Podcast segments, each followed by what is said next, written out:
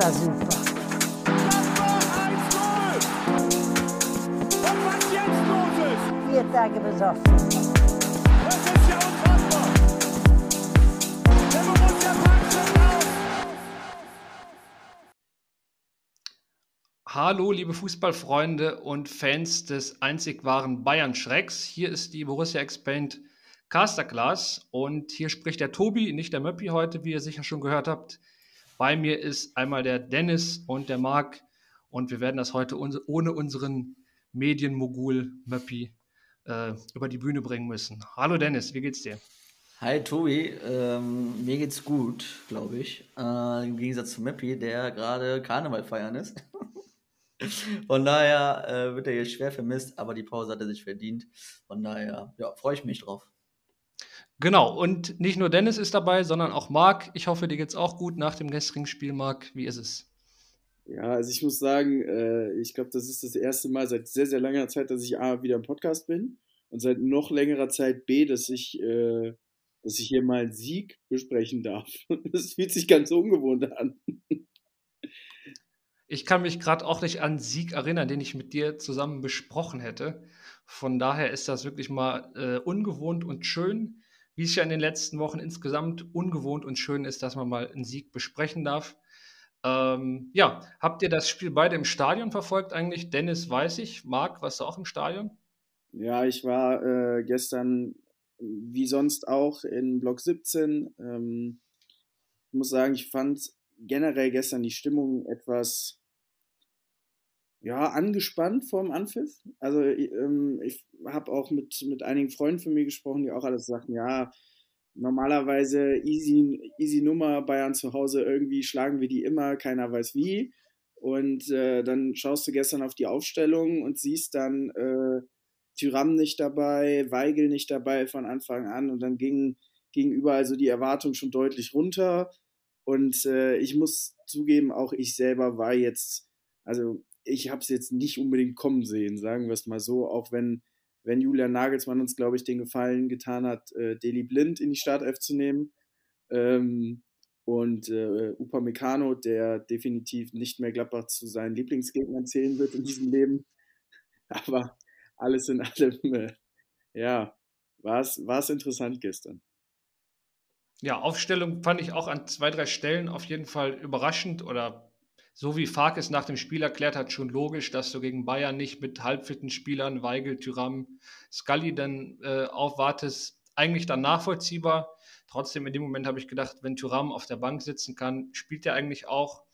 Äh, ist natürlich wunderbar aufgegangen. Auch, dass dann ein Wolf in der Startelf steht wieder. Das macht gegen Bayern, finde ich, schon Sinn, wenn du weißt, dass du die Kilometer abreißen musst, dass du vielleicht auch mal ein paar Minuten hinterherläufst. Also vom Gedanken her durchaus nachvollziehbar. Ich weiß nicht, ob dich da irgendwas überrascht hat, Marc. Du, du nix schon so aufgeregt. Äh, hast du was zu sagen? Nee, also ich muss sagen, man, man hat gestern gemerkt, dass Farke einen sehr, sehr guten Plan hatte. Hat sich mal, also hat sich mal angepasst, ähm, weg vom klassischen 4-4-2 im Anlaufen, sondern ähm, wollte ja, was, was dann auch acht Minuten lang funktioniert hat, ähm, eben die Dreierkette von Bayern mannorientiert anlaufen, eben mit, mit Hofmann und Wolf. Und da muss man ganz ehrlich sagen, da ist die Aufstellung Tyram nicht drin und Plea dafür drin, die deutlich bessere Wahl, weil ähm, also mit Tyram brauchen wir uns nichts vormachen, das ist im Anlauf, es war nie was, das wird auch niemals was werden. Ähm, und dann hast du halt einen Hannes Wolf und einen Hofmann da, die beide wie bekloppt äh, einen Ball hinterherlaufen können. Zugegebenermaßen, Hannes Wolf mit Ball, Thema für sich. Ne? Fehlt einfach Selbstvertrauen und irgendwie mal eine gute Aktion. Über Jonas Hofmann werden wir bestimmt später nochmal sprechen. Ähm, ja, ich fand einfach rundum lief es ganz gut nach der achten Minute. Vorher muss man auch, also gehört auch zur Wahrheit, wenn Bayern zwei, dreimal ein bisschen präziser das zu Ende spielt. Ich glaube, äh, wenn ich das richtig im Kopf habe, Gnabry ein, zwei Mal Ballfern frei. Wenn, wenn wir da, also da kannst du auch ganz schnell in Rückstand gehen in den ersten Minuten. Ne? Ja, nicht nur in den ersten Minuten, sondern auch genau in der achten Minute, bevor äh, Upamecano die rote zieht. Also ja, die zwei Szenen, das waren ja, äh, im Real habe ich das gesehen, in der zweiten und in der dritten Minute. Da, müsst, da muss Davies einmal einfach nur rüberlegen, dann steht Gnabry frei vor Omlin und Gravenberg dann einmal, glaube ich, im Halbraum, wenn er den rechts dann durchsteckt auf Gnabry, steht er auch so halb rechts vor Omlin auch wieder frei. Und bei der Chance oder bei der roten Karte, wo Benzemaini den Ball dann erobert, wenn Müller da den ersten Kontakt nimmt und rüberlegt, dann ist auch wieder Choupo-Moting komplett frei. Also das, ich habe Nagelsmann schon auf der Pressekonferenz verstanden, als er davon gesprochen hat, dass sie eigentlich zwei Tore schießen müssen in den ersten acht, wenn sie dann den letzten Pass spielen. Und der war eigentlich, ja, auch möglich. Aber ähm, so ist es dann halt gelaufen, so wie wir es halt gegen Bayern öfter haben, mit dem Spielglück ein bisschen, dass wir dann auch noch ausgerechnet dann mit der Balleroberung dann Player schicken und dann die ganze Nummer. Und jetzt weiß ich schon, was ich hier äh, eingeleitet habe. Genau, ich wollte jetzt direkt auf die rote Karte dann auch zu sprechen kommen oder auf die Szene, vielleicht noch zu Julian Nagelsmann, das sei dann auch erlaubt, auch wenn die Szenen natürlich da waren, wo sie dann 2-3-0 in Führung gehen können. Ich finde manchmal so, der macht manchmal so den Eindruck, wenn Bayern dann ein Spiel verloren hat, ist er auch schon sehr grumpy ganz gern mal. Und so klar, dass du jetzt 2-3-0 führen musstest, waren die Szenen dann eben auch nicht ausgespielt. Äh, mit der Logik könnte ich auch sagen, wenn Borussia da einen guten Pass spielt, dann ja. bist du da durch. Also die haben es halt nicht ausgespielt und hatten die Chancen gar nicht. Deswegen ist die Aussage so ein bisschen strange an der Stelle.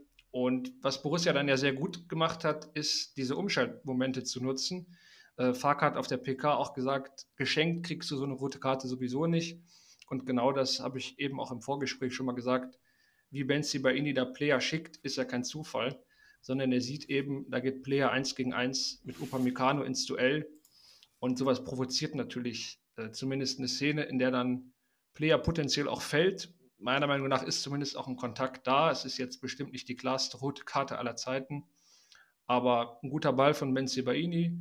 Upamecano greift eben Player, glaube ich, an die rechte Schulter und ja, will jetzt nicht abschließend beurteilen, ob das rot ist. Ich glaube eher nicht, muss man schon sagen. Aber es ist von Borussia auch gut gespielt und gut umgeschaltet an der Stelle, finde ich.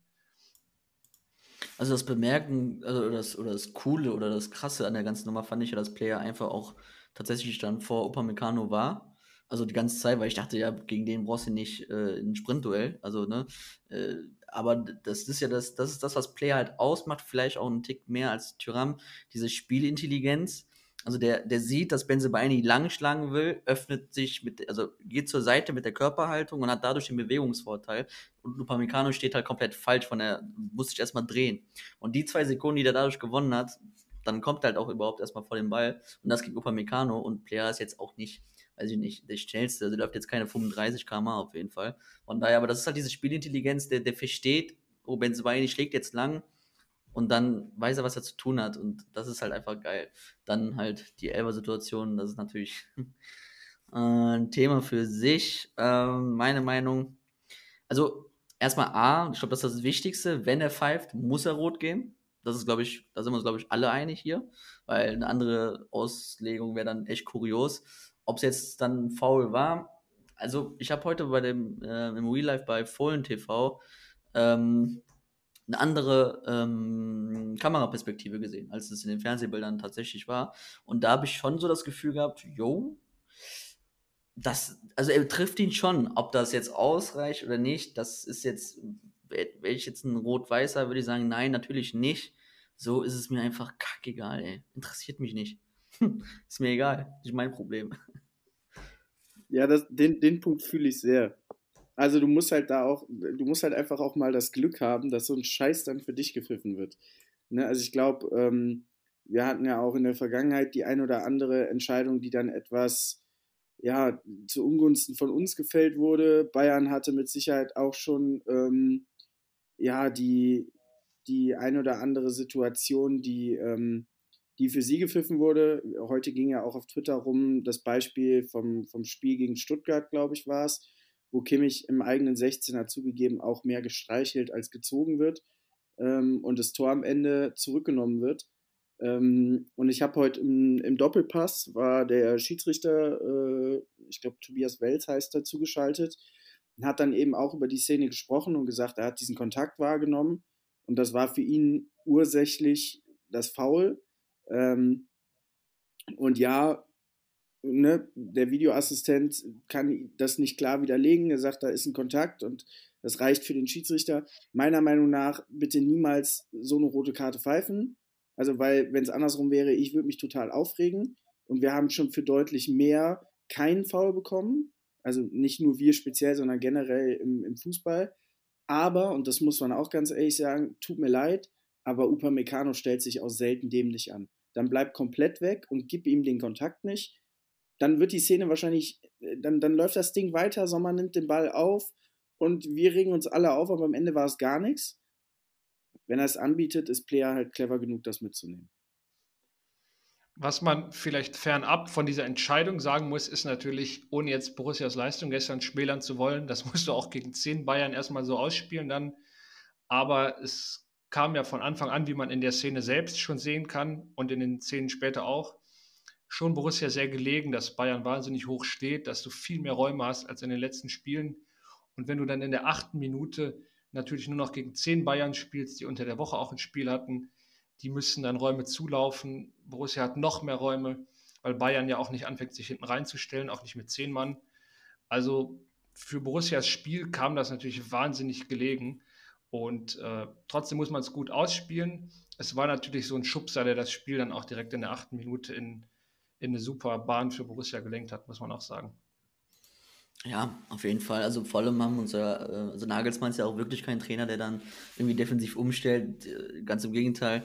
Vor allem haben wir ja auch dann eher von den Umschaltmomenten selber profitiert. Also Nagelsmann ist dann auch so einer, der dann sagt, okay, ich bin zwar ein Mann weniger, trotzdem spiele ich in so einer, so einer 2-1-6-Struktur, wo du dir denkst, okay, äh, krass, vorher mit drei aufgebaut, jetzt halt mit zwei, aber sonst hat er überhaupt nichts geändert, gefühlt mit der Cancelo-Einwechslung und wir haben es dann halt im 4-4-2 dann gut verschoben bekommen. Das ist das, was halt Gladbach ganz gut machen kann. Im 4-4-2 kannst du nicht gut pressen, aber du kannst gut kompakt agieren und verschieben und auf deine Momente lauern und gerade Hofmann ist so einer, der hat halt auch so ein, so ein Gefühl dafür, für so einen Auslöser zum Pressen, zum Vorwärtspressen, hat er blind auch zwei, dreimal gut erwischt im falschen Moment ja, und das sind halt einfach so Dinge, wo Gladbach dann natürlich mit einer 1-0-Führung, rote Karte dann, ne, ähm, dann einfach so, so eine Euphorie bekommt. Das ist halt dann typisch und du hast das Selbstvertrauen gegen Bayern, weil du schon, weil der Kern dieser Mannschaft schon mehrmals äh, gegen Bayern Punkte geholt hat. So, das kommt dann, das ist dann einfach alles so, so ein Mix von Zutaten, die dann einfach auf deine Seite fallen und dann hast du so einen Spielverlauf. Das ist, ja, cool. Ja, und man muss natürlich auch dazu sagen, es kommt ja Gladbach dann noch mehr entgegen, dass du in dem Moment das Stadion total aufgeheizt hast, alle total emotional. Der Freistoß von Stindel ist schon fast drin. Da ist Sommer gut auf dem Posten. Ähm, und dann machst du halt relativ schnell danach das Tor sogar, was dann eigentlich ja der Best Case ist. Also gibt es die rote Karte nicht, läuft Player weiter, macht vielleicht das 1-0, dann spielst du aber trotzdem 11 gegen 11. Und so bist du einmal mehr, gehst 1-0 in Führung, zugegeben auch in, in bester Florenz-Manier. Grüße gehen da raus an Lars Stindl. Ähm, und das ist dann auch einfach mal dieses Glück, was du haben musst. Du kriegst die rote Karte, der Ball geht halt vom Innenpfosten rein und springt nicht raus. Das, gestern haben einfach Dinge gepasst und das, das, das erarbeitest du dir ja auch irgendwo dieses Matchglück. Und ähm, ich muss ganz ehrlich sagen, tat einfach nur gut, beim 1-0 sehr, sehr ausgelassen, sich zu freuen, auch wenn es danach ja leider doch nochmal enger wurde.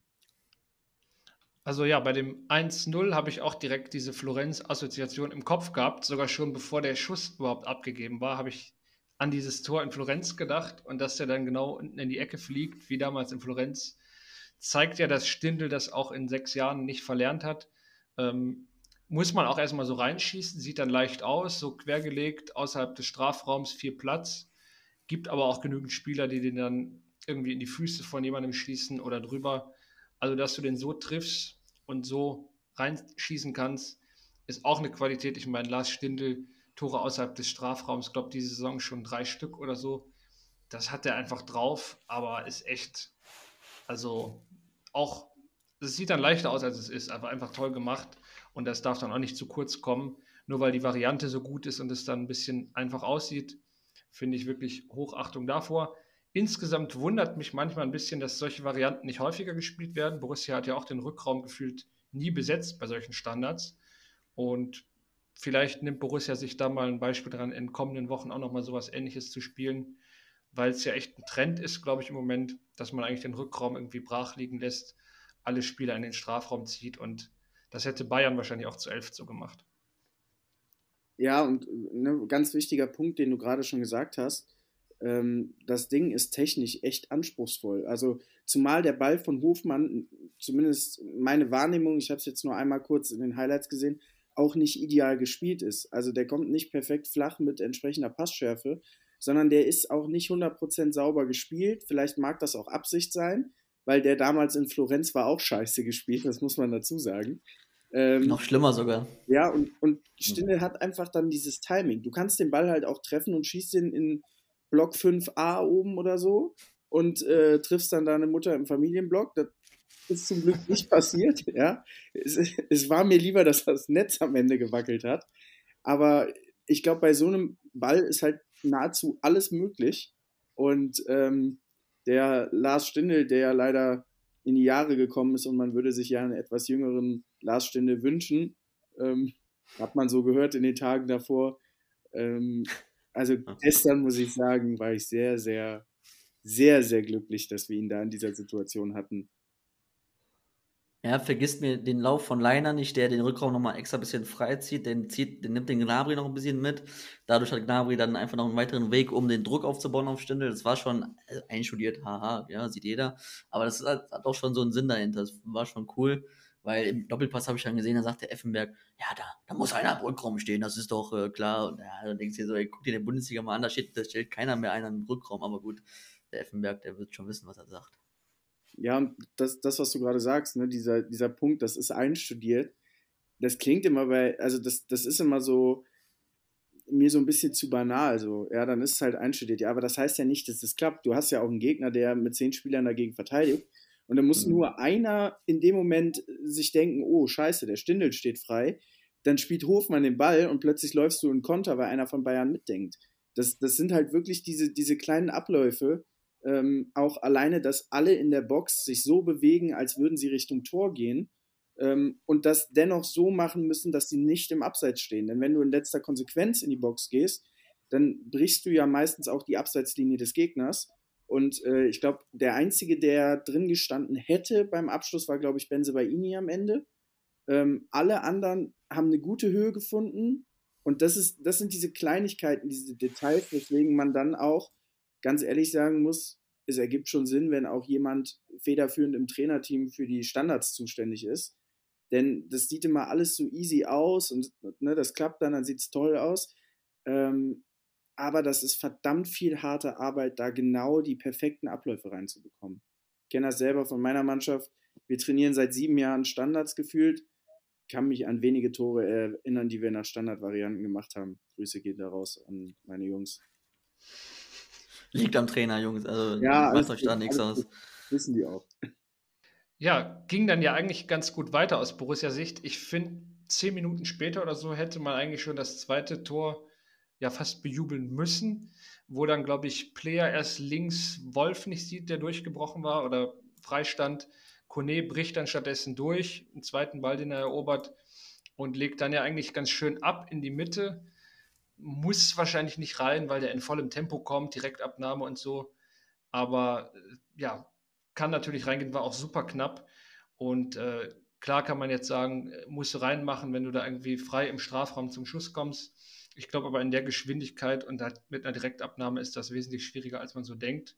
War aber eine riesige Möglichkeit. Ich glaube auch so um Zentimeter kein Abseits. Und da hat ja auch Farke nach dem Spiel angesprochen, wenn du gegen Bayern sowas liegen lässt, habe ich auch im Stadion so ein bisschen Bauchkrummeln gehabt, gedacht, naja, äh, mach das Ding doch rein. Dann steht es hier 2-0 gegen 10 Bayern. Und äh, große Chance gewesen. Wie habt ihr das gesehen? Ja, genau. Also das ist ja genau das, was ich versucht habe eben zu, oder zu beschreiben mit dem, mit dem 4-4-2 im Pressing und Hofmann findet halt immer diese Auslöser, wo er dann blind presst und blind spielt dann unter Druck dann total unsauberen Ball ins Zentrum kam ist er eins gegen eins mit Goretzka und fängt den Ball ab und dann ist er, ist, wird der Konter eingeleitet.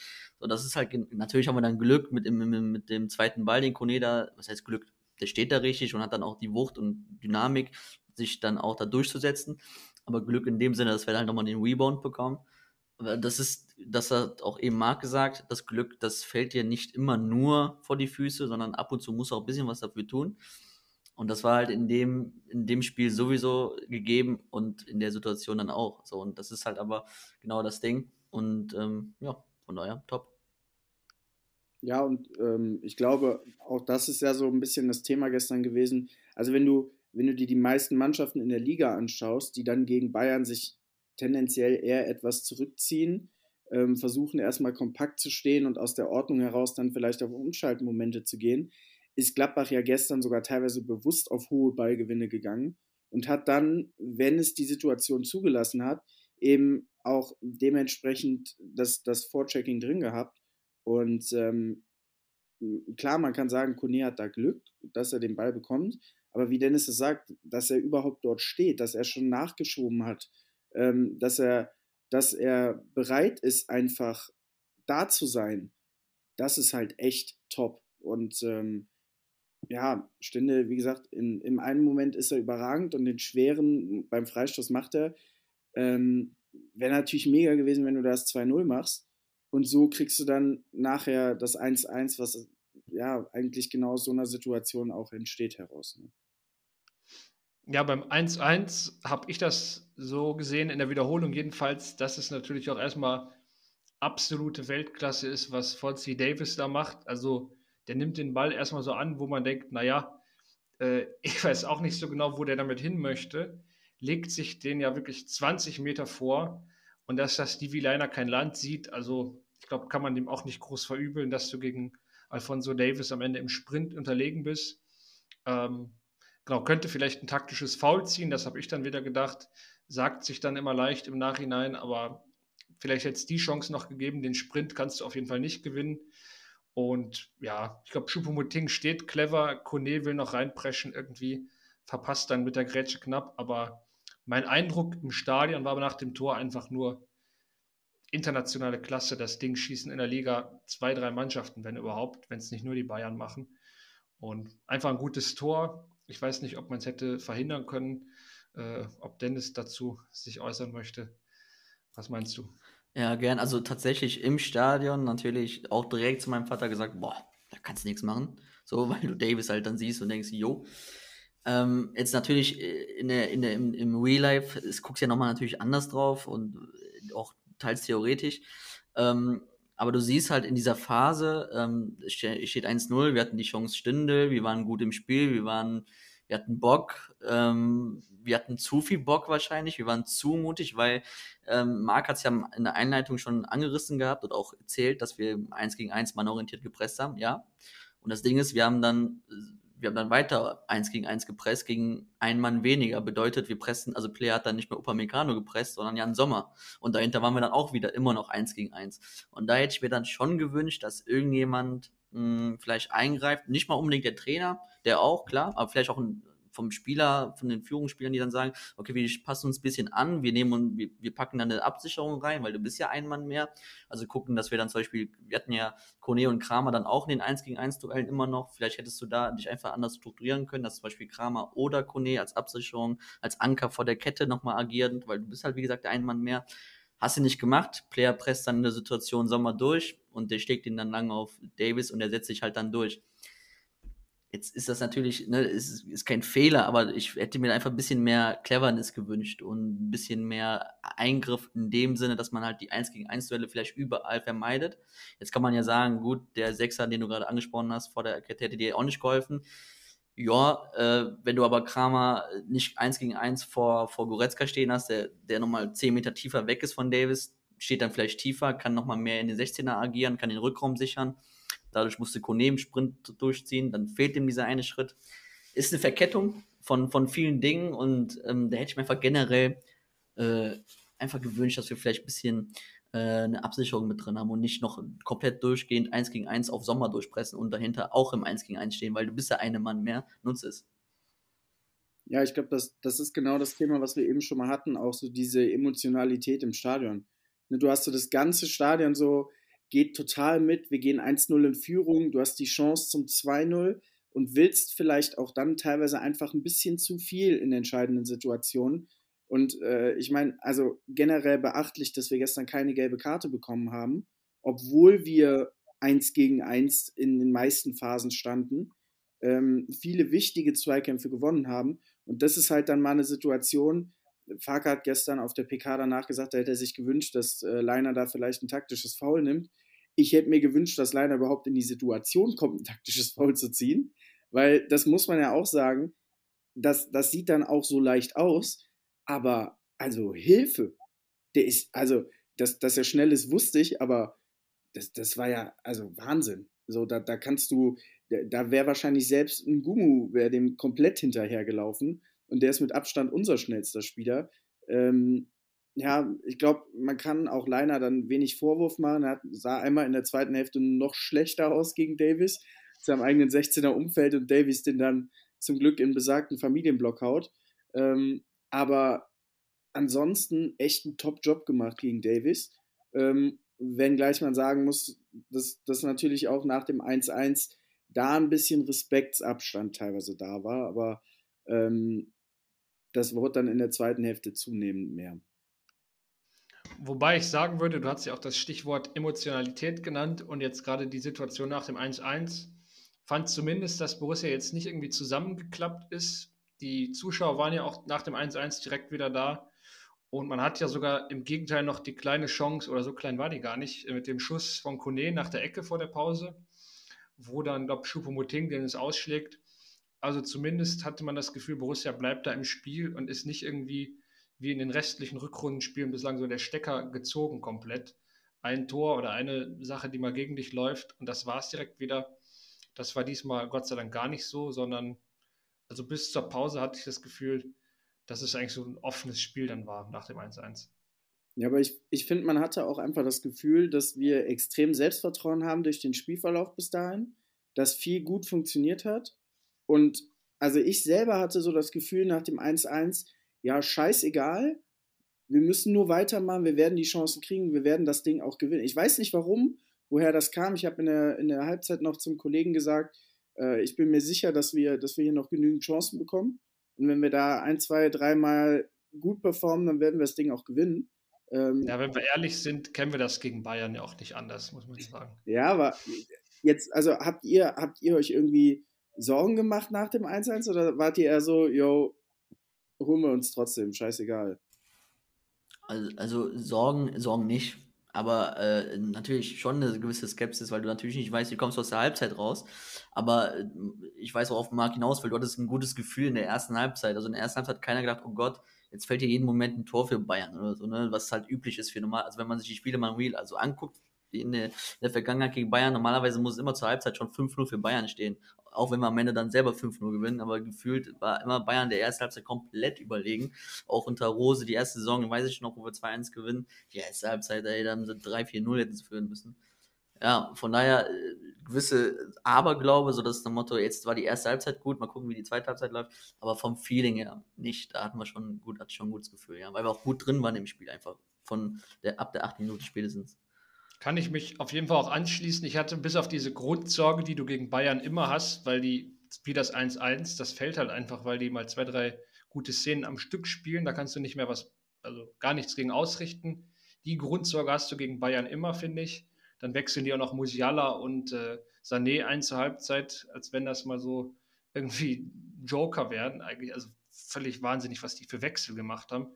Äh, da kriegst du schon ein bisschen mulmiges Gefühl, aber abgesehen davon, rein auf das Geschehen auf dem Platz bezogen, hatte ich keine Sorgen. Also ich habe die ganze Zeit ein gutes Gefühl gehabt und wie Marc auch sagte, immer das Gefühl gehabt, selbst nach dem 1-1 und als Musiala und Sané dann kamen, trotzdem können wir das auch gewinnen, habe ich schon im Gefühl gehabt und eigentlich eher Vertrauen gehabt als beispielsweise in den letzten Wochen, wo man teilweise ganz andere Gegner hatte und gegen Schalke habe ich mir dann äh, mehr in die Hosen gemacht als gegen Bayern in der Schlussphase tatsächlich. Ja, aber also bei dir habe ich mir jetzt auch keine Sorgen darum gemacht. Also vielleicht, vielleicht mal so als kleine Info für, für alle, die, die Tobi äh, abseits von, von Twitter nicht kennen. Ähm, der, der ist der grundoptimistischste Mensch, den ich kenne. Das ist Wahnsinn. Wir, wir verlieren in Berlin 4-1 äh, die ganze Woche denke ich mir gar keinen Bock auf irgendwas. Und Tobi kommt am nächsten Tag, egal, wir hauen Bayern weg, wir schlagen die 100 Pro. Ich, ich glaube da dran. Und, also, Und hat recht einfach. Und hat das- einfach recht. das ist einfach Wahnsinn. Muss, also der, ohne diesen Grundoptimismus macht es ja auch keinen Sinn, eigentlich ins Stadion zu gehen. Ich bewundere dann eher die Leute, die wirklich mit dem Gefühl hingehen und sagen, krieg's eh auf den Sack und fährst trotzdem wieder hin. Also, keine Ahnung. Ich habe auch gedacht, wir gewinnen in Augsburg und haben jetzt 15 Punkte aus der Rückrunde und ein bisschen verschätzt habe ich mich da auch, aber das gehört dazu. Kleines bisschen, ganz, ganz leicht. Aber das, das ist cool, das, was du ansprichst, bin ich. Also ich, ich bin grundpessimistisch. Weil, also ich, ich gehe immer ins Stadion und denke mir so, ja, okay, heute wird sowieso kacke, aber dann kannst du halt nur positiv überrascht werden und bist nicht so enttäuscht, wenn du verlierst, weil dann sowieso denkst, ja, war ja klar. Äh, also zum Beispiel Augsburg äh, hatte ich tatsächlich überlegt, es mir nicht anzuschauen, aber da wir direkt danach Podcastaufnahme hatten, habe ich es dann doch geschaut und sehr bereut. Ähm, und ich werde Aber der Vorteil ist ja, dass man so die ganze Woche optimistisch sein kann. Dann ist man mal eine Stunde enttäuscht, bis der nächste Optimismus einsetzt. Und man geht eigentlich mit einem guten Gefühl durch die Woche und ist immer nur ein, zwei Stunden enttäuscht. Ja, aber wenn Also- das, wenn das so wäre, dann hätten wir ja auf Twitter die ganze Woche Optimismus. Wir haben ja eigentlich die ganze Woche eher schlechte Stimmung, wenn es nicht lief. Und selbst gestern nach dem Sieg gab es ja viele Leute, die auch nicht 100% zufrieden waren oder halt dann gesagt haben, ja, warum denn nicht immer so? Und letztendlich, mir kommt dieses einfach mal den Moment genießen und das enjoyen, kommt mir so bei, also jetzt nicht auf Twitter speziell bezogen, sondern bei generell so vielen Leuten, auch, auch Bekannten, äh, so viel, ja, so oft viel zu kurz. So, meine Güte, wir gewinnen 3 zu 2 gegen den deutschen Rekordmeister, den, äh, wo sich jeder schwer gegen tut. Wir sind das einzige Team in der Saison, was nicht gegen die verliert wahrscheinlich. Ähm, spielen da 1-1 und jetzt 3-2 und obwohl sie Sommer gekauft haben, können sie uns immer noch nicht schlagen. Scheiße. Und ey, also gestern Abend dachte ich mir so, ja, Leben ist geil. Gladbach ist der geilste Fußballclub. Dann gucke ich auf die Tabelle heute Morgen und denke mir was anderes. Aber ja, das, ich, ich kann das irgendwie nicht greifen, dass man dann selbst in so einem Spiel irgendwie was Negatives sehen will. Enjoy das doch einfach. Du hast Glück gehabt, geiles Spiel, geile Stimmung, geiler Tag, einfach alles schön. Ja, kann ich mich auf jeden Fall nur anschließen. Ich finde auch, äh, müssen jetzt nicht zu große Debatten aufmachen, aber ich glaube auch einfach, dass es ähm, ja einfach so ein gutes Spiel war, dass man durchaus einfach mal dankbar sein kann, ohne irgendwie über schlechte Spiele davor reden zu müssen. Es liegt dann auch nicht immer nur daran, dass die Spieler dann keine Lust hatten in den Wochen davor, sondern wir haben es ja gestern gesehen, was das einfach ausmacht, wenn der Gegner mit seiner Kette auf der Mittellinie steht wie viel Raum da entsteht und dass Bayern einfach gewöhnt ist, die spielen 15 Mal pro Saison gegen einen Gegner, der sich hinten reinstellt. Die haben natürlich die Mittel dafür, die Gladbach nicht hat. Und die sind dann halt überrascht und übertölpelt, wenn Gladbach plötzlich mal nicht dieser Gegner ist. Und deswegen hat das nicht damit zu tun, dass sich dann ein Player nochmal extra zeigen möchte, sondern der hat einfach die Möglichkeit, mal sein Spiel zu spielen, was er gerne spielen möchte. Und nicht den Gegner von 14, von 18 Mannschaften, die dir mit acht Mann auf den Füßen rumstehen. Und dass das viel mehr damit zusammenhängt, als irgendwie die Sache, ob die jetzt gerade Lust hatten oder nicht. Wenn das so einfach wäre, dann würden die Spieler sich schon zusammenreißen, haben sie 17 Mal pro Saison Lust und wir werden Meister. Äh, so funktioniert es halt nicht. Ne? Ähm, deswegen Highlights genießen, wenn sie da sind, finde ich genau gutes Stichwort, auch was die zweite Halbzeit betrifft. Äh, ich habe gestern noch auf der Rückfahrt im Auto sinniert, was das für Minuten waren rund um dieses 2 zu 1 herum. Also das 2-1 können ja äh, Marc und Dennis gleich noch ausführlich mal schildern, aber was ich nochmal wertschätzen möchte, die Minuten danach auch, ich glaube, Borussia hatte fünf Minuten am Stück den Ball, zwischendurch 74 Prozent Ballbesitz in der zweiten Halbzeit. Bayern München, die 1-0 gegen Paris gewonnen haben, vier Tage vorher, sehen im Borussia Park in Rückstand mal gar kein Land. Und Borussia hat jeden zweiten Ball, jeden Ballverlust sofort Ball zurückgewonnen das Stadion stand fünf Minuten wenigstens mal gute Stimmung gehabt. Das war wirklich so ein Saison-Highlight, wo ich sage, das Ding musst du dir merken und in drei Jahren nochmal dran zurückdenken. Ich habe so eine ähnliche Szene, wo Borussia mal 2-0 in Leipzig führte, Player dann nachher rot sieht, wo ich zehn Minuten lang dachte, was für eine geile Mannschaft. Und das sollte man sich manchmal so bewusst machen, wenn auch mal was gut war. Aber jetzt zum 2-1, genau. Ja, das, das äh, Ding ist halt wirklich, Bayern bringt, wie ihr eben schon gesagt habt, zur Halbzeit Musiala und Sané.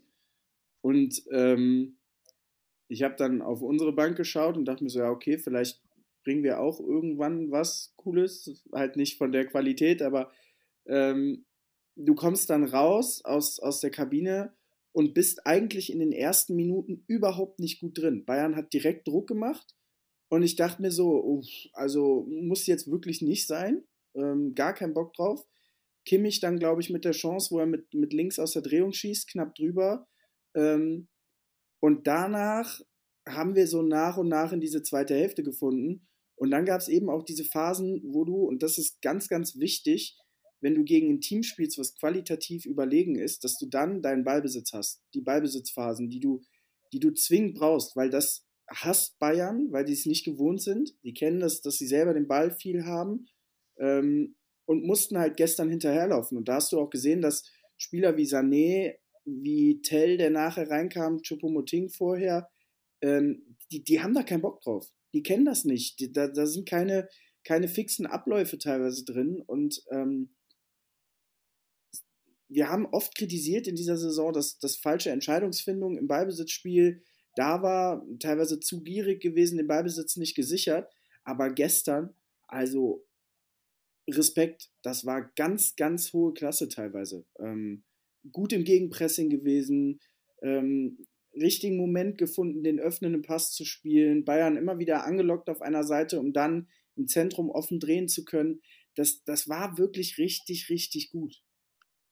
Ja, diese, diese Präsenz vor allem beim zweiten Tor, die wir rund um den zweiten Ball hatten. Also da ist Stindl gefühlt eine Minute nur im Zweikampf drin. Der Ball fliegt dreimal nochmal irgendwie in die andere Richtung und trotzdem holt er den und trotzdem behauptet er den und dann kommt Hofmann nachgeschossen, Player ist schon tief und alle schreien dann schieß und er sieht nochmal in dem ganzen Getümmel und voller Erwartung sieht er nochmal den Nebenmann und das ist, also, das sind ja die Momente, die wir alle ja auch so geil finden. Und äh, von daher war das schon echt nice. Muss man an der Stelle auch nochmal Lasso Player positiv hervorheben, der ja gestern eigentlich ja eher mal als in den letzten Wochen als Vollstrecker eingesetzt wurde. Eine klassische Neun war er ja nicht, laut äh, Farkes Angaben, aber zumindest hat er mal den Platz weiter vorne bekommen gestern. Und dass der dann in der Rolle, in der er zumindest eingesetzt war, in dem Moment noch den Kopf so klug nach oben nehmen kann. Also das ist ja trotzdem eine Stresssituation. Du hast nicht viel Zeit für die richtige Entscheidung. Und der spielt ja wirklich butterweich dann noch in den Fuß von Hofmann rein. Äh, Wolf hätte, glaube ich, auch noch gestanden. Sogar gut, dass Hofmann dann geschossen hat.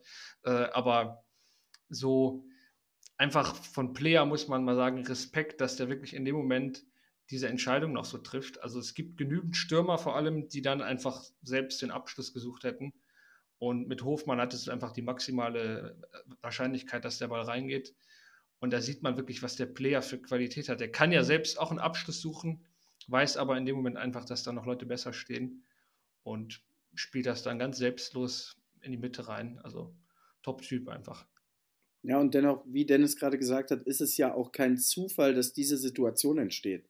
Also du hast vorher mehrere umkämpfte äh, Duelle und trotzdem hast du permanent einen Player, der darauf vorbereitet ist, zwischen den beiden Innenverteidigern tief zu gehen. Ähm, du hast einen Hofmann, der die Situation dann auch sofort erkennt und tief spielt. Und da ist auch, glaube ich, in der Halbzeit klar besprochen worden, wenn es die Möglichkeit gibt, dann direkt Tiefe finden nach Ballgewinn. Ansonsten, und das war in der zweiten Hälfte, finde ich, deutlich besser als in der ersten Hälfte, mehr den Ballbesitz zu sichern. Weil das war die letzten Wochen unser Problem. Und da war es mal genau die richtige Entscheidung. Und wir haben oft genug in den letzten Wochen die falsche Entscheidung getroffen, wo vielleicht auch so Situationen möglich gewesen wären. Aber also einfach, einfach geil. Das, das ist ein traumhaftes Tor, muss man ganz ehrlich sagen. Ich fand auch die Variante mit Player, also um es mal ein bisschen grundsätzlicher anzugehen, mit Player vorne und ich glaube Player und Stindl, die sich die Aufgaben im Zentrum so ein bisschen teilen sollten und Hofmann und Wolf halt die Reihe dahinter bespielen sollten, äh, um auch vielleicht über die Flügel ein bisschen durchbrechen zu können. Ähm, so wie Farke das geschildert hat, hat sehr gut funktioniert. Es hieß dann ja immer, dass es keinen Ersatz Neuner gibt. Zum einen ist Player ja tatsächlich ein Spieler, der als Neuner mal verpflichtet wurde für viel Geld und das auch immer noch kann, wie wir gesehen haben. Und was mir dann sehr gut gefallen hat, was einfach nicht Thürams Spiel ist, Player ist natürlich viel mehr ins Spiel eingebunden. Äh, der kann viel mehr auch mal quasi die Angriffe selbst mit initiieren, äh, lässt sich mal fallen und ist also in Staffetten auch involviert. Und ich glaube einfach, dass das eine Variante ist. Tyram hat ja beispielsweise auch mal auf dem Flügel gespielt. Also warum kann man die nicht auch mal tauschen lassen? Vielleicht auch innerhalb eines Spiels mal. Ich fand das eine sehr spannende Variante, die mal ein bisschen Flexibilität reinbringen kann, bevor man auch einen formschwachen Tyram wochenlang da vorne spielen lässt. Also hat sich das gestern bewährt. Gegenüber den anderen Versuchen, die man nur hatte mit dem Gumu und so, fand ich das sehr gelungen. Ja, also äh, wir hatten das gegen Schalke in der Analyse drin, dass wir da Tyram genau für sein fehlendes Verbindungsspiel zwischen den Linien einfach ein bisschen kritisiert haben, was ja, also er kann nicht alles, er, jeder Spieler hat seine Stärken, Schwächen, so bei ihm ist es offensichtlich, hat er einen anderen Tiefgang wie Player, dafür ein anderes Verständnis vom Verbindungsspiel zwischen Mittelfeld, Sturm, sich in die Lücken fallen zu lassen, aufzudrehen und so weiter. Das ist nicht, nicht sein Ding, zugegebenermaßen hätte Tyram gestern wahrscheinlich auch seine Aktionen bekommen, also davon kannst du auch ausgehen, aber generell glaube ich, also jetzt auch grundsätzlich auf jeden Fall gesprochen, ähm, gerade auch mit Hinblick Sommer, also im Sommer, mein Gott, ähm, dass wir so einen anderen Spielertyp auf der neuen, der ein bisschen mitspielender agiert, der auch ein bisschen mehr Wandfunktion vielleicht hat, äh, vielleicht sogar dem Spiel von Daniel Fark einfach gut tun würde, solange um ihn herum genug Tiefe da ist. Und ähm, das ist halt immer das Wichtigste, dass, das, dass der Mix stimmt zwischen, zwischen Spielern, die kurz kommen, die aber auch wieder tief gehen. Am besten für Astro-Spieler, die das verbinden, aber die kosten in der Regel viel, von daher, ja, auch wieder ein anderes Thema. Aber ja, was Player gestern abgerissen hat, ähm, ich meine, Hofmann hat ein super Spiel gemacht, Stindl hat ein super Spiel gemacht, Kone sowieso, müssen wir auch noch drüber sprechen. Aber für mich war gestern der Mann des Spiels Player, weil der hat einfach, also der hat in jeder Situation einfach richtig entschieden. So, er hat immer das Richtige gemacht. Und das ist halt so eine Qualität gegen Bayern München und auch die beschriebene Situation mit Upamecano, wie gesagt, also der ist mindestens 4 km schneller als er, aber er ist einfach clever genug, um sich den Vorteil zu holen, weil er einfach schaltet, weil er da ist, weil er den Fußball versteht, wie Lucien Favre mal über ihn gesagt hat. Und das, ich liebe alles an das Player. Also der Typ, der macht alles mit mir. Okay. Ähm, ja. das, das Ding ist halt, ich, ich finde gestern, du hast einfach gemerkt, ähm, egal ob es ob es Hofmann war, ob es Stinde war, ob es Player war. Wir waren einfach extrem bereit, auch den Ball zu erhalten. Wir, wir haben in vielen Spielen in dieser Saison, habe ich teilweise so das Thema, ähm, gerade wenn es vielleicht mal nicht so gut läuft, dass nicht unbedingt jeder Spieler immer durchgehend den Ball haben will, um was zu initiieren. Und gestern hast du einfach gemerkt, egal in welcher Spielphase, dass jeder total geil darauf war und gesagt hat, ey, gib mir den Ball, ich mach was damit und ich bringe mich ein. Und das ist einfach so ein, so ein ja, auch so, so ein wichtiger Faktor für so ein Spiel dann. Und wie Dennis schon sagt, wenn du dann noch die richtigen Entscheidungen triffst, dann hast du halt einfach eine sehr, sehr hohe Wahrscheinlichkeit, auch ähm, erfolgreich aus diesem Spiel zu gehen. Denn man muss ja auch sagen, ähm, Player spielt nachher einmal den Ball quer auf Wolf wo Wolf den dann leider im ersten Kontakt schlecht kontrolliert. Auch da ist mehr drin. Ähm, ne, und du, du hast die Szenen ja gehabt, Player in der ersten Hälfte, wo Pavard, glaube ich, ist es am Ende mit der, mit der langen Grätsche blockt. Ähm, du kannst das auch anders gestalten, das Spiel. Das kann noch deutlicher werden. Ne? Natürlich hast du auch Glück bei, bei Davies oder auch bei, ähm, bei der einen oder anderen Umschaltsituation, wo sie es nicht gut spielen. Aber alles in allem hat es einfach gestern gepasst. Und das, ich, ich finde es einfach, ähm, es tut sehr gut. Ich hoffe aber, dass wir jetzt alle nicht unsere Erwartungen hochschrauben und denken, dass wir jetzt in Mainz ein ähnliches Spiel abliefern und äh, auch dann für den Rest der Saison jetzt einfach alles super wird, weil, wie wir schon gesagt haben, das war gestern auch ein bisschen besondere Voraussetzung. Das ist ein Gegner, der hoch steht, frühe rote Karte und und und. Der hat gestern viel in die Karten gespielt, aber es gibt natürlich Selbstvertrauen. Was man lobend hervorheben kann, vielleicht nochmal oder auch als glücklichen Umstand, wie man es dann bezeichnen möchte, dass von der Bank gestern ja auch durch die Startausstellung bedingt dann richtig viel ging. Also du kannst dann in der 56. Minute, glaube ich, Farkes Rekordwechsel, würde ich fast sagen, ohne Verletzung mal, in der 56. Minute schon Weigel reinbringen, der sich, wie ich heute gesehen habe, wohl leider dann schwerer verletzt hat später. Dann ein kleiner Wermutstropfen an der Stelle noch. Aber dass auch ein Weigel reinkommt, der ja dem Spiel, also um es mal so noch neutral zu formulieren, dem Spiel nicht geschadet hat, sagen wir es mal so. Er hat ja danach eigentlich in dieser starken Ballbesitzphase auch noch mit agiert. Also eigentlich einen Wechsel machen, der wirklich vielleicht deine Qualität am Ball jedenfalls nochmal steigert im Vergleich zu vorher. Du bringst dann Flo Neuhaus, Markus Thüram, also zwei deutsche Nationalspieler, ein Vize-Weltmeister werden mal eingewechselt soeben. Das sind schon Wechsel, wo wir dann eine Phase lang auch eher Telalovic und Borges Sanchez einwechseln mussten. Und das ist im Moment auch ein Faktor, der natürlich mit reinspielt, dass du wirklich bei Bedarf auch mal einfach die Breite im Kader nutzen kannst, solange keiner verletzt ist. Also hat mir gestern auch gut gefallen. Die Wechsel waren ja jetzt ein paar Wochen auch so Reizthemen eher. Gestern dann auch noch ganz nett, Janschko und Hermann reinzuschmeißen als Urgesteine, die dann nochmal den Sieg für die Statistik mitnehmen konnten. Also da gestern wechselmäßig auch definitiv nichts falsch gemacht, sogar noch den Torschützen eingewechselt zum 3-1. Also Wechsel gestern gelungen von Seiten Daniel Facke. Ich glaube, wen wir, wen wir auch einmal kurz erwähnen müssten, ist Jonas Omlin, ähm, der mit Sicherheit jetzt nicht unbedingt den besten Start bei uns hatte, wo er selber recht wenig für konnte. Aber gestern, besonders in der zweiten Hälfte, in der Spieleröffnung, teils richtig geile Flugbälle in Halbraum gespielt hat, die perfekt ankamen. Ähm, natürlich auch bedingt dadurch, dass Bayern mehr Risiko gegangen ist, teilweise die Struktur verloren hat und wir dann ähm, ja, fast auf Höhe der Mittellinie offen drehen konnten.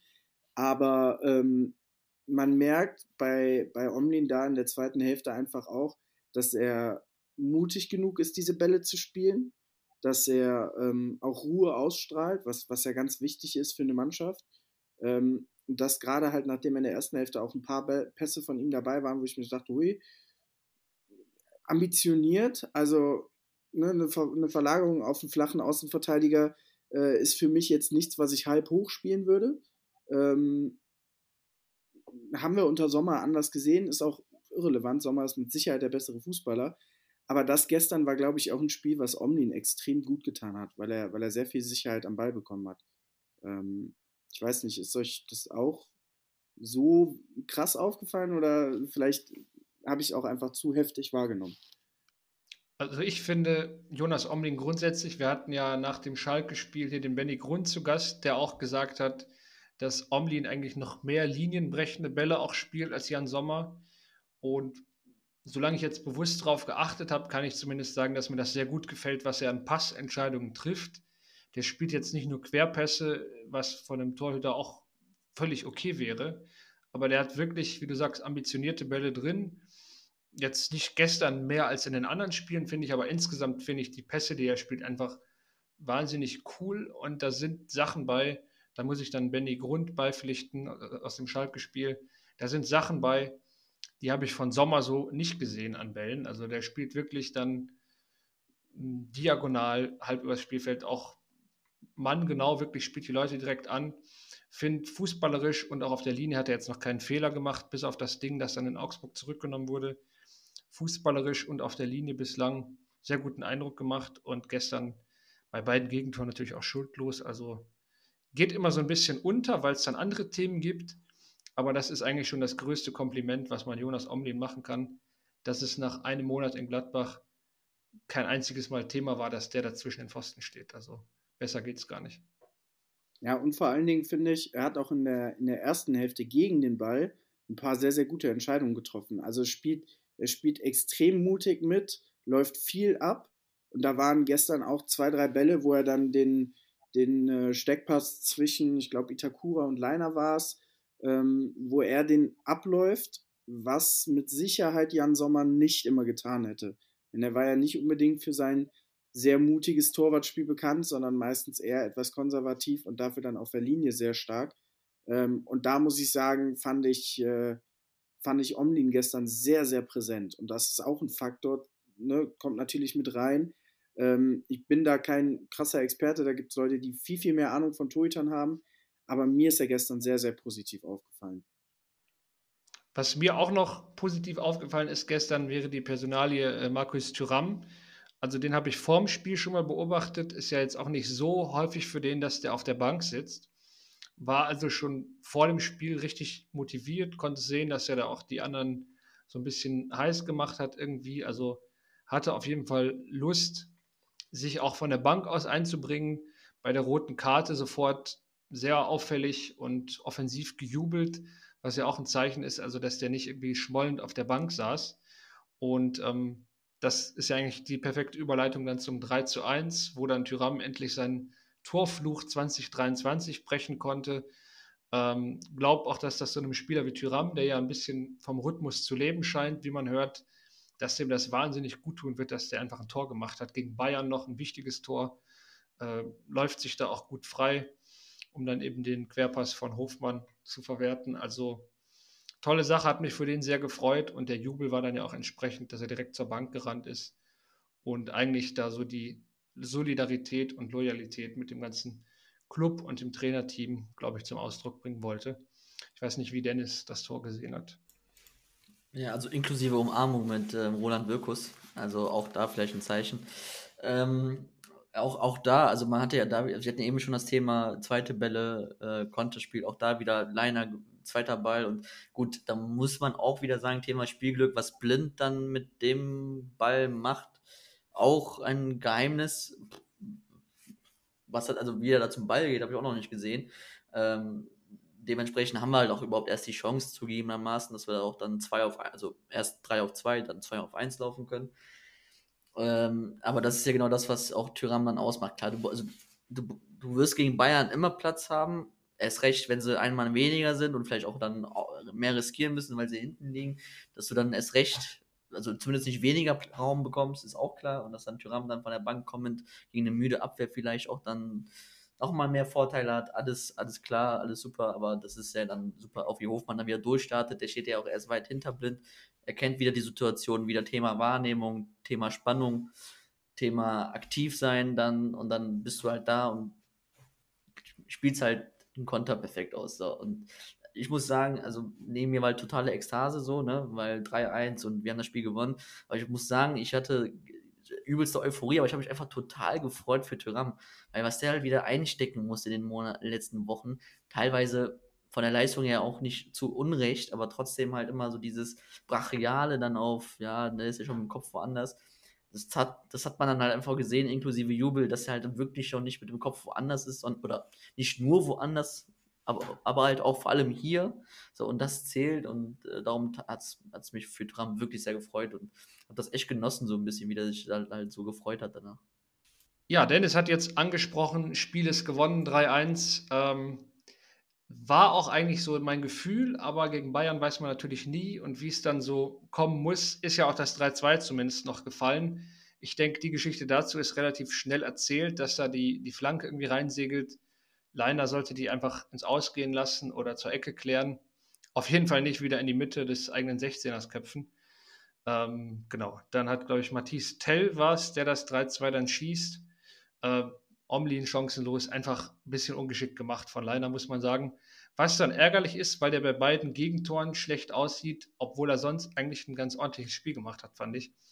Ähm, ist dann bei beiden Gegentoren irgendwie so eine Randnotiz, dass Leiner eben nicht ideal aussieht, aber an der Stelle konnten wir es verschmerzen, wenn ich auch nochmal eine Minute Puls bekommen habe, muss ich sagen.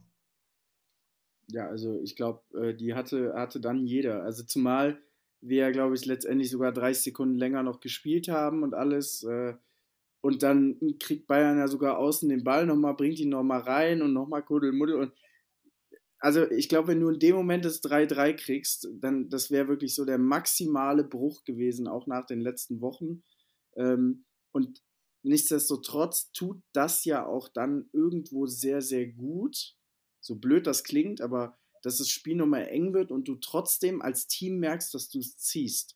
Dass du dieses Spiel einfach gewinnst, das setzt ja auch was frei in dir. Natürlich wäre es auch cool gewesen, du machst ein 4-1 und gewinnst das easy, fährst das nach Hause. Aber auch das hat seine guten Seiten.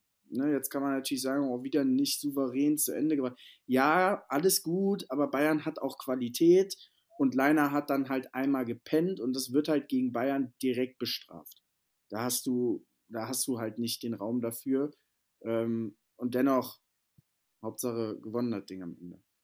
Ja, was ich auch noch krass fand, dass man kurz vorher ja eigentlich das 4-1 sogar, glaube ich, machen konnte, wo Neuhaus sich da irgendwie durchwuselt und einfach den Ball nicht äh, zum Abschluss bringt letztlich.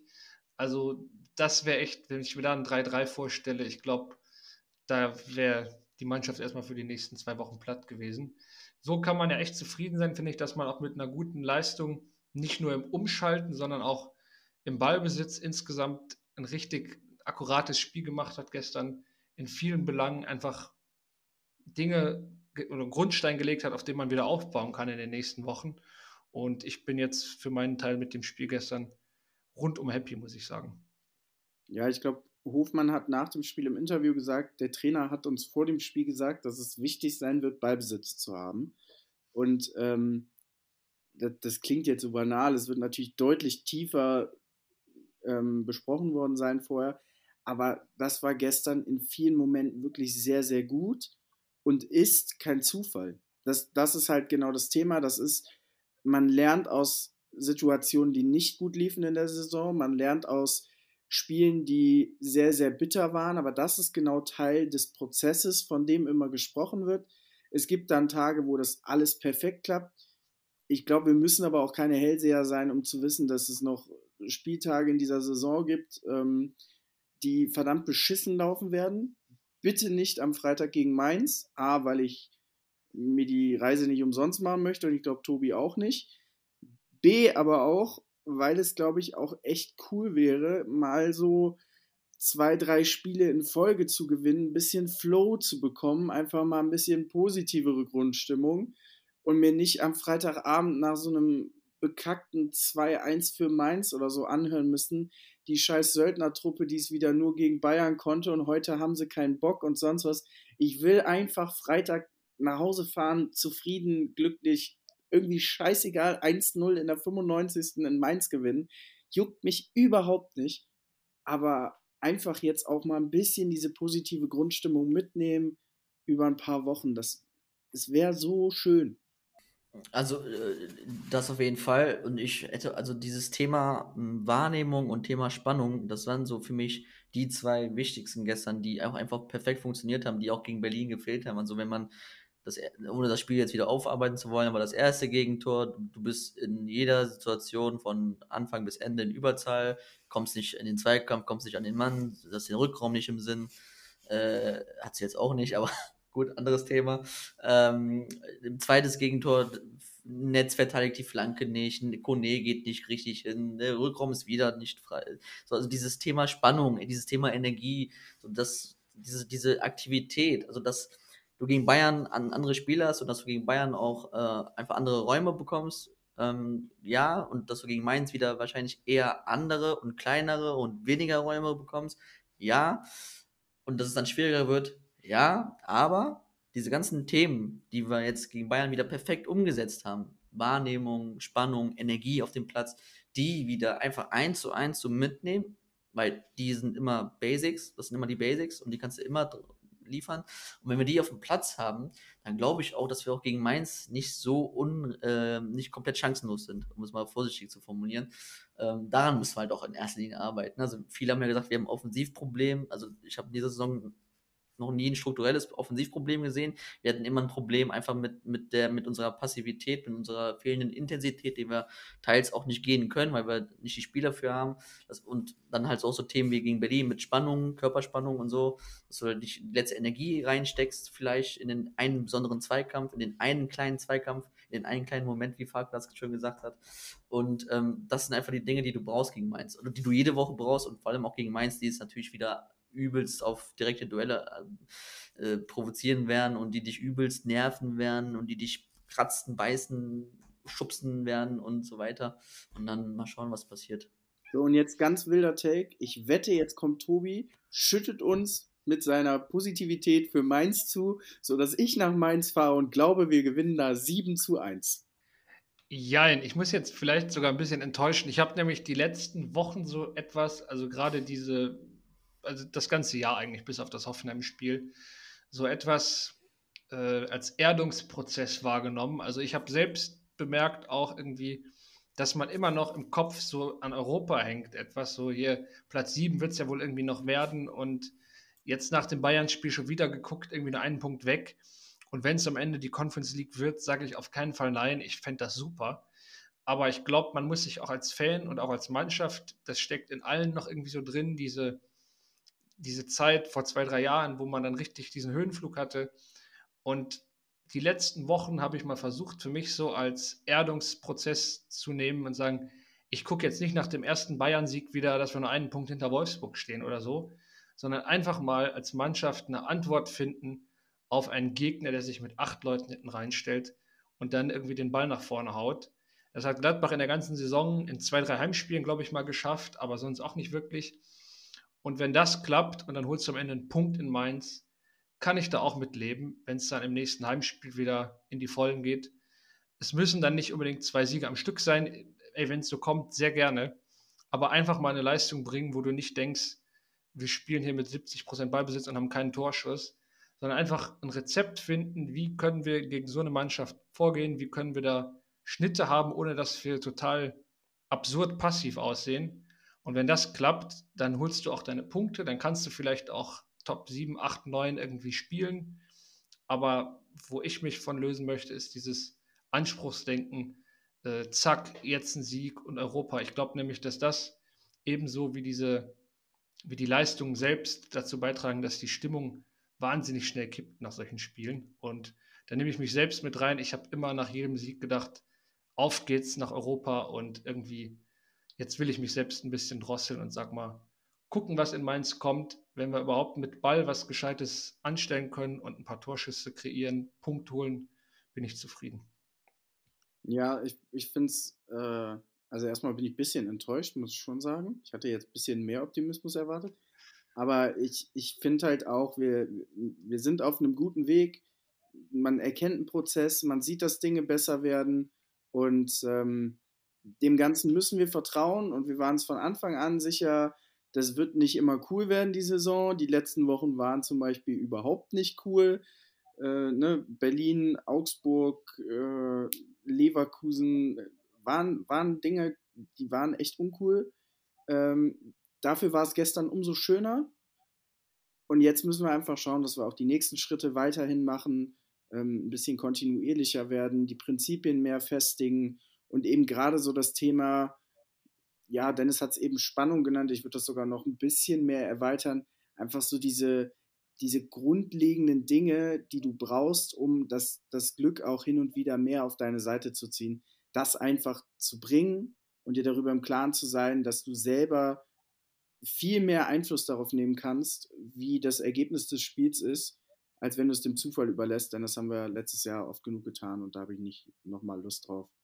Ähm, ja, von daher. Mit Blick auf, auf die Kriterien haben wir ja gestern ein richtig gutes Spiel gesehen, da sind wir uns, glaube ich, einig. Und ich glaube, wenn es nichts weiteres zu sagen gibt, könnten wir es damit für diese Woche beschließen. Ähm, genau, jetzt muss ich mal gucken, wie Möppi das Ganze immer abbindet. Bei mir war auf jeden Fall Dennis bei Twitter at Dennis im Halbraum, Marc bei Twitter at ZonalMark und äh, ich bin bei Twitter zu finden unter. Ich ähm, glaube, Dennis möchte noch was sagen. Ich verabschiede mich schon mal für diese Woche und wünsche uns dann einen Sieg in Mainz, der es dann doch werden wird, denke ich mal. ja! Hinten raus haben wir ihn noch bekommen, Marc. Hast du das gesehen? Hast du das gesehen? Ey, geil. Cool. Äh, darauf, da muss er sich was, was machen, wenn das nicht klappt. Ähm, nee, ich wollte einfach nur noch Werbung für YouTube und so machen und auch für die Homepage tatsächlich nochmal. Äh, das macht der Mappy auch nochmal immer. Äh, schaut gerne mal vorbei, da läuft immer was, da kommt immer was auf YouTube. Auf brusselexplained.de kommt die wundervolle Analyse bald von mir, oder von Marc und mir zu dem Bayern-Spiel. Die ist in Arbeit. Schaut da mal rein. Wir haben letzte Woche die Spielphilosophie anhand des Auswärtsspiels gegen Hertha versucht zu erklären von Daniel Falk. Ein super Anlass dafür, aber Grundprinzipien sieht man immer, auch bei so einem Spiel. Die haben wir versucht, ein bisschen näher, nahe zu bringen. Schaut, schaut einfach mal rein. Und bei uns geht es immer um Fußball. Und vielleicht eine Kleinigkeit noch. Will nicht zu viel teasern, aber es kann sich lohnen, in den nächsten Tagen sehr, sehr regelmäßig äh, auf unseren Social Medias vorbeizuschauen. Denn da steht hm, was an. Also ich sag mal so, Möppi und ich waren letztens im Borussia Park. Mehr verrate ich noch nicht, glaube ich. Ach, seid ihr die Neuverpflichtungen endlich für den Sommer, oder? Genau, ja. Also Borussia hat es wirklich entschieden, jetzt schon für die zweite Liga zu planen. Deswegen haben sie Möppi und mich mal angefragt. Ausdruck der Ambitionslosigkeit, ohne Frage. Nein, also wie gesagt, da kommt was Cooles. Ähm, freut euch drauf. Und in dem Sinne, wir hören uns gebrochen nach Mainz. Macht's gut. Ciao, ciao. Bis dahin, ciao. Das war super. Hab ich auch mitgemacht.